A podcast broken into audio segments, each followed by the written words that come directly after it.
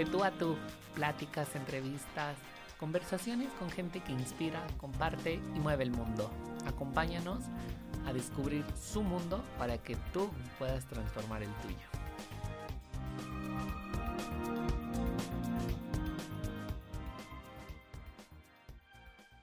Amigos, ¿cómo están? Qué gusto saludarlos el día de hoy.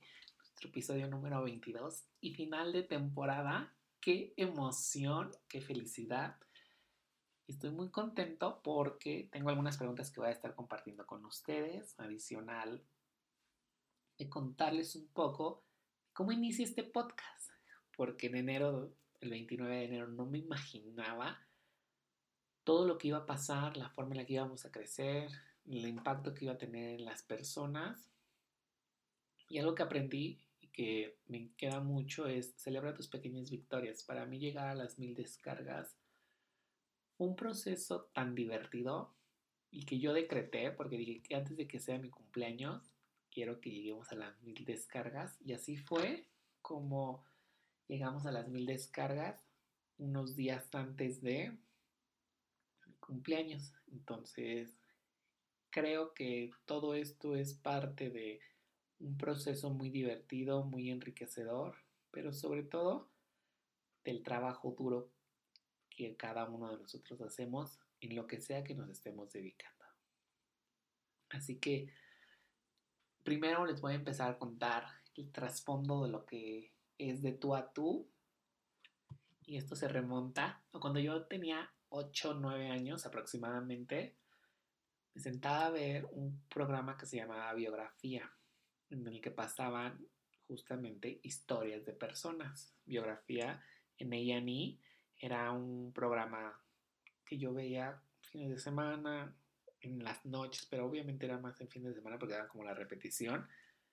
Y me acuerdo que me aventé biografías de artistas como Tina Turner, actrices como Brigitte Bardot, eh, Sylvester Stallone, muchas, muchas, muchas. Y en una de esas, una de mis biografías favoritas, no solamente por todo lo que conlleva, sino porque era algo que para mí a esa edad era como, wow, qué emocionante. Les voy a contar, soy muy fan de Thalía, muy, muy, muy fan. Y había un especial de música latina en ese entonces.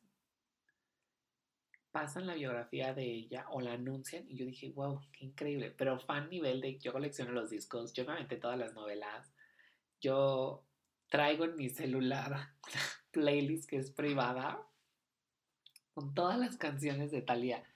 Y María la del Barrio. Yo vi todas las novelas dos, tres veces. Yo me acuerdo que como no me tocaron en mi época, yo era muy niño, las volví a ver en repetición en los canales estos de telenovelas. Cuando las volvían a pasar, yo decía, qué increíble.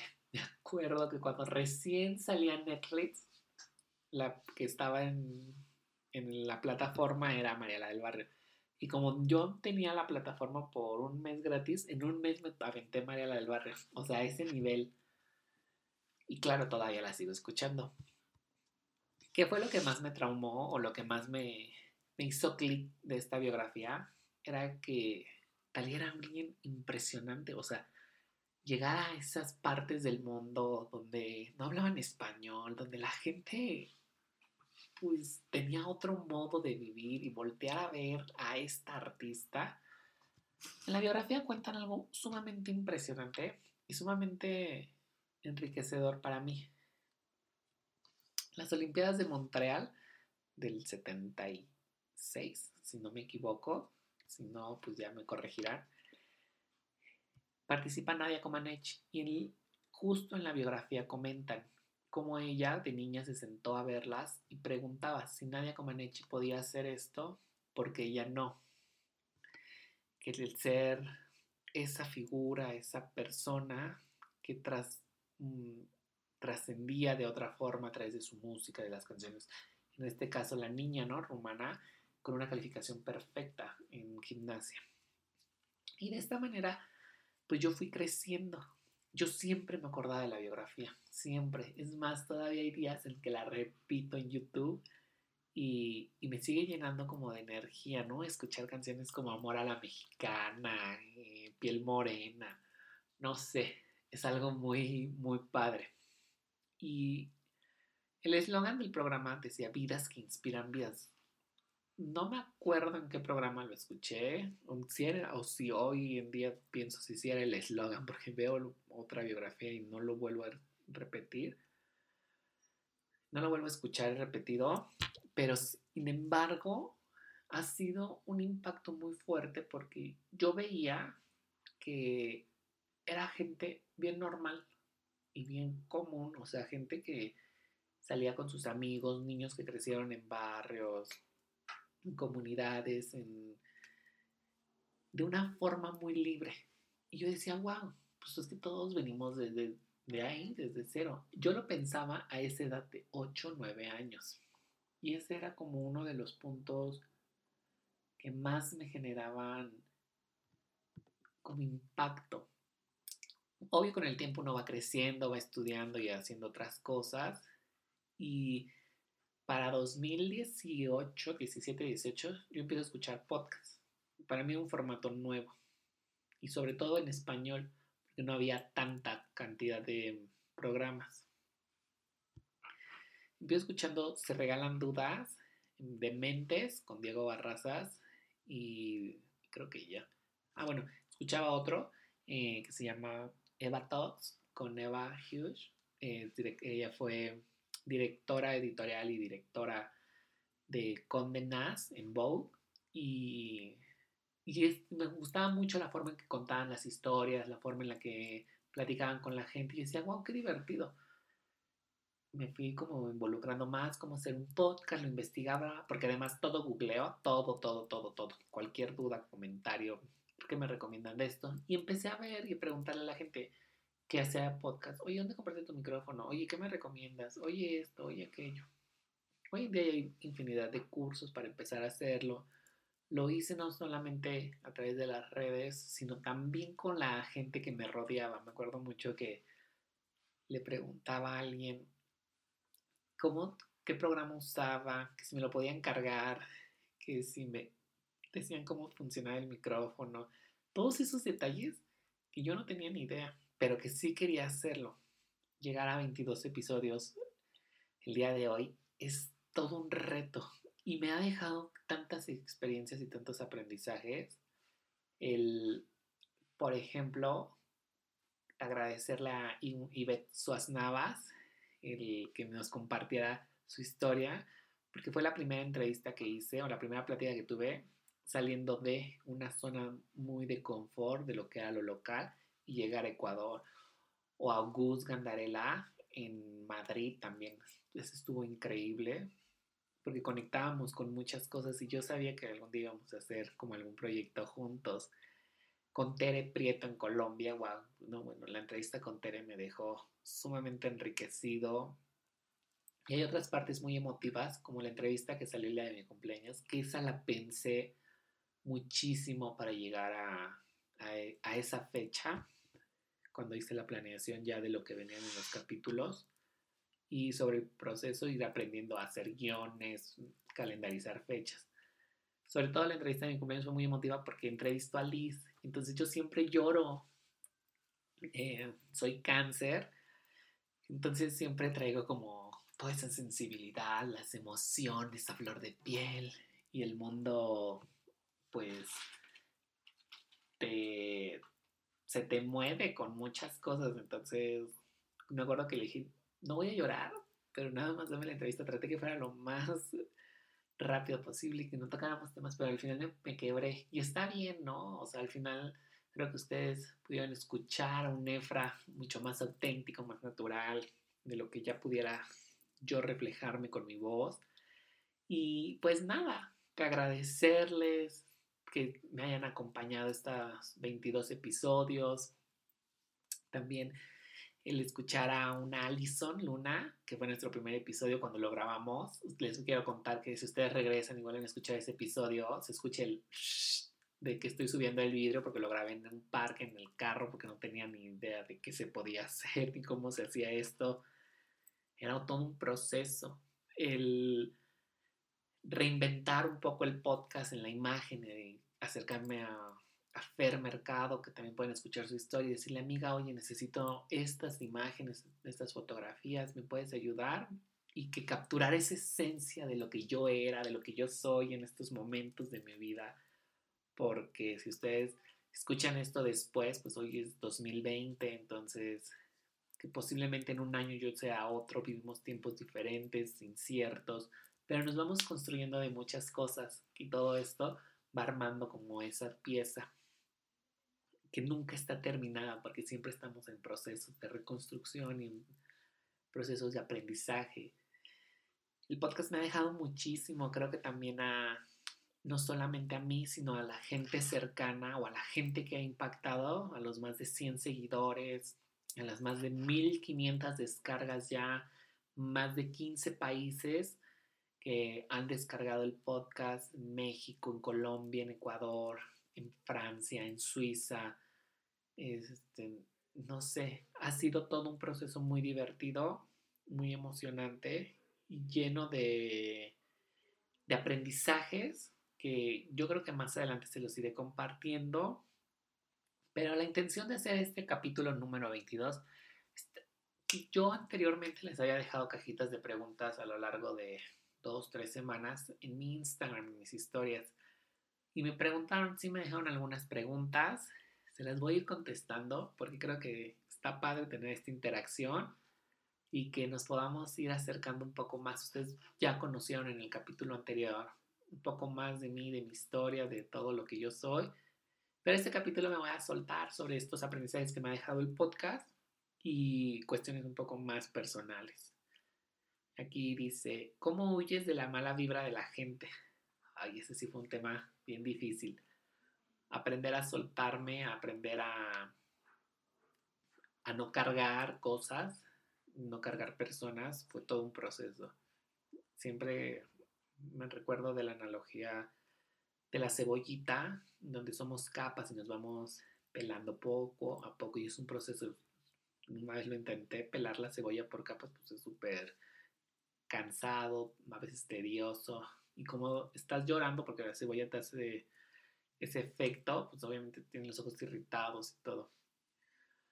Uno de los puntos más importantes, una de las claves que yo elegí, porque es una elección, fue dejar de estar en los lugares donde esa gente me hacía sentir su mala vibra.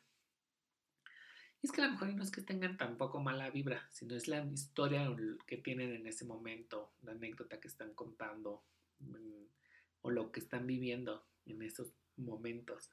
Y simplemente fue dejar fluir. ¿Me costó mucho trabajo? Sí, infinidad de veces volví a pensar y a pensar en el tema y cosas que pudieran pasar, problemas. Y sin embargo, sí era como de, bueno, pero pues no eres tú, es él, y si tú hiciste tal cosa, está bien, no le está afectando, tú no te estás afectando, lo que sigue, lo que sigue. Siempre repetía eso, ¿no? ¿Qué sigue? ¿Qué sigue? Como algo que siempre traigo en mente. ¿Cómo la cancelas? Bueno, creo que se contesta la pregunta tanto a la familia como a las personas de alrededor. Fácil.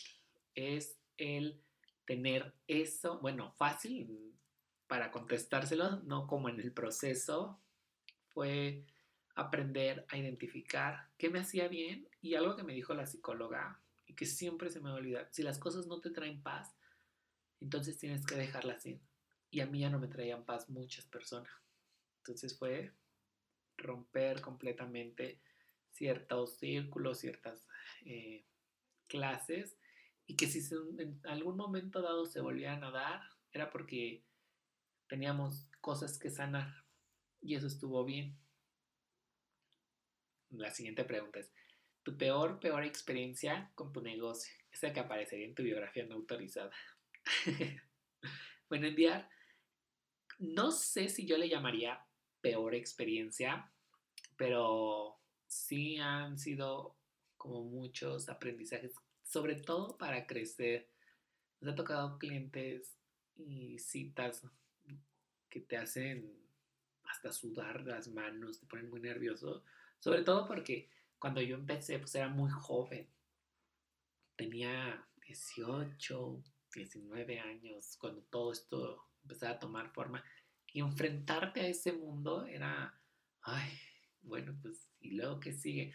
Siempre he creído que todos tenemos el síndrome del impostor, ¿no? Cuando descubrí el término me encantó, lo escuché ya más realista y aterrizado en una plática el año pasado en una conferencia de Victoria 147, en un evento que hubo del Victoria Fest, y me encantó porque la chica dijo, estoy parada aquí y tengo muchísimos nervios, pero vamos a hacerlo. Y así vivimos muchos de los que emprendemos, muchos de los que nos atrevemos a que nuestra voz se escuche en un teléfono, en un audífono, en un carro, no sé. A mí me traumaba mucho el hecho de que esto se saliera de mi círculo cercano, ¿no? Mis amigos conocidos, que escuchar a alguien que no me conoce el podcast y quiera, wow, qué horror, o wow, me encanta, no sé. Todo eso me daba mucho trauma. Pero, o sin embargo, no tendría como alguna muy, muy mala experiencia. Creo que siempre ha sido algo ligero, a medio. Tampoco, sí he llegado a veces de presentar proyectos y esto, cosas que hago que no salen bien y que me bajan el ánimo. Y pero digo, bueno, está bien. O sea, yo lo digo ahorita y lo pienso, pero en ese momento pues obviamente no lo piensas. Me he llegado a tirar a mi cama, a llorar, a, a dormirme, a echarme un baño y dormirme y decir mañana ya será otro día y ya te levantas no con la energía al 100, pero sí con la mente en blanco, un poco más fresca, más limpia y con la posibilidad de decir, ¿sabes qué? Pasó esto, al ayer estabas muy enojado, pudiste haber contestado esto, entonces vamos a tratar de reparar lo que se pudo haber hecho de daño, no sé, detalles así. Siempre reconocer también que uno tiene errores es bueno y es muy sano. La siguiente pregunta es, ¿cuánto tiempo te toma editar los podcasts y si hay alguna aplicación específica para esto? Ok, esta es súper técnica. Yo uso Audition, que es el programa de Adobe. Adicional, el micrófono que yo compré fue un Blue Yeti y, y sobre Audition edito todo. Grabo como archivo de audio y luego edito como en sesión multipista para poder integrar cosas. Me ha servido mucho, por ejemplo, echarme algunos ebooks, algunos materiales de video también por, sobre cómo se empieza un podcast, cómo se hace en cuestión de edición, porque yo no cortaba, por ejemplo, espacios muy grandes que quedaban como silencios muy largos y no me había dado cuenta que eso también era un poco como, pues a uno le gusta escuchar como la conversación de corridito, en algunos casos yo trato de hablar un poco más pausado, y mejorar esa cuestión. Sin embargo, pues uno traga saliva, tiene que tomar agua, no sé. Entonces, es esta pausa que he ido aprendiendo a, editar, a recortar e identificar qué información es importante, sobre todo cuando me toca postear un audio, que eso también está padre. Y dice la pregunta, si tu vida fuera una película, ¿quién te gustaría que actuara siendo tú? Hay una película que a mí me encanta, que creo que me representa mucho. Apenas la acabo de ver. Y no solamente a mí, yo creo que a muchos. Y me encanta Billy Elliot por toda la historia que cuenta, cómo vas detrás de tus sueños y eso está padrísimo. Uno se logra identificar y hacer clic con los personajes. Y hay algo muy interesante, como les contaba la vez anterior, es si tu corazón hace clic con el que te esté escuchando, con el espectador en caso de que sea un video, ya lo hiciste. Y no, ah, bueno, no solamente eso, sino que esa persona, aparte de que haga clic, lo comparte wow, qué increíble, estás trascendiendo en un nivel impresionante. Y una de las segundas películas que esa siempre, siempre me hace llorar es Mi encuentro conmigo, con Bruce Willis. Esa película me hace sentir muy, muy identificado. Mm, no podría decir quién me pudiera representar en una película porque no lo sé. Este, nunca lo había pensado. ahora voy a, hacer una tarea que tenga para cuando me vuelvan a preguntar, ya saber qué contestar. Pero les contaba de la película de Mi Encuentro conmigo, porque había cosas que yo veía y decía, wow, cuando yo la, cuando yo la vi siendo muy niño, luego siendo más adolescente y luego ya adulto joven. y, y fue muy padre porque, por ejemplo, yo no me había percatado que la persona que hace Bruce Willis, el personaje que hace, es consultor en imagen, wow, y eso fue como un boom. Y luego todo lo que había alcanzado y boom, y así, ¿no? Detalles, detalles, detalles. Hay cosas que uno se va dando cuenta pues, en lo que va pasando de la vida, en lo que va estudiando, en lo que se va formando. Y está padre, ¿no? Ir aprendiéndolo. Creo que, bueno, la intención no era hacer un capítulo muy largo, sino más bien un cierre de temporada y, y agradecerles a cada uno de los invitados por todo el aprendizaje que me han dejado. Uno de los objetivos y de las intenciones más grandes que tenía con este podcast era em, aprender a tener más empatía, aprender a escuchar historias, aprender a modular un poco mi voz, aprender a toda esta cuestión de comunicación que yo sentía que me, que me faltaba, que me fallaba y que tenía que mejorarla. Y qué mejor que, que teniendo un producto que se pudiera compartir con la gente a través de otras personas. Siempre me ha encantado escuchar historias, me puedo sentar horas y me platiquen, ¿saben qué? Yo estudié esto y aquello. Y son historias que tienen un propósito, creo que tienen un propósito en la vida, no solamente uno, muchos propósitos en la vida. Ha sido, boom, una, una un destello de siempre. El, y ahora voy a hacer esto, y ahora voy a hacer aquello, y voy a mover así y acá. Y justamente era lo que quería lograr con este podcast, aprender a mover un poco el mundo de, así como a mí me había tocado en algún momento moverlo.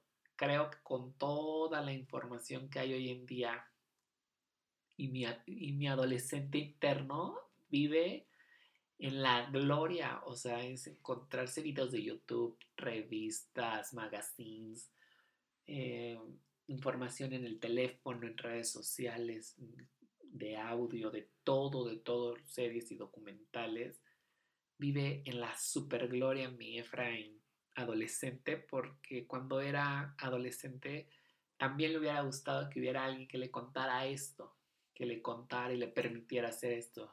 Y para cerrar les podría compartir, siempre conviértanse en ese adulto que necesitaron cuando eran niños o adolescentes. Creo que a mí me hubiera encantado conocer a alguien que, que tuviera esa forma de compartirme las cosas y sin embargo la vida te va poniendo a las personas que necesitas, no que quieres, que necesitas para crecer, que te impulsa, que te hacen llorar, que te rompen el corazón. Esa gente que te sacude y te saca de tu zona para irte transformando, pero tú necesitas captar esas señales y hacerlas realidad. Amigos, estoy muy, muy feliz de verdad de haber llegado a estos 22 episodios, de haber terminado una temporada y concluir un proyecto del que había dudado mucho por pena, por vergüenza a estar fuera de mi zona, de aprender de otras cosas, del miedo que me pudiera causar, la opinión de pública, la opinión de la gente que no me conozca, que me empezaba a seguir o que me llegaba comentarios. Y sin embargo también estoy muy satisfecho muy agradecido porque regresando en el tiempo a enero, wow, qué increíble cambio, qué increíble manera de comunicarme, de aprender. Obviamente siempre estamos aprendiendo y siempre estamos mejorando. Eh, esto no termina aquí. Por los próximos semanas vamos a tener una pausa, pero he estado planeando una segunda temporada donde la gente se comparta, no solamente en historias, sino en conocimiento que te puede enriquecer. Así que vienen muchas sorpresas y ya nos estaremos escuchando más pronto de lo que imaginan.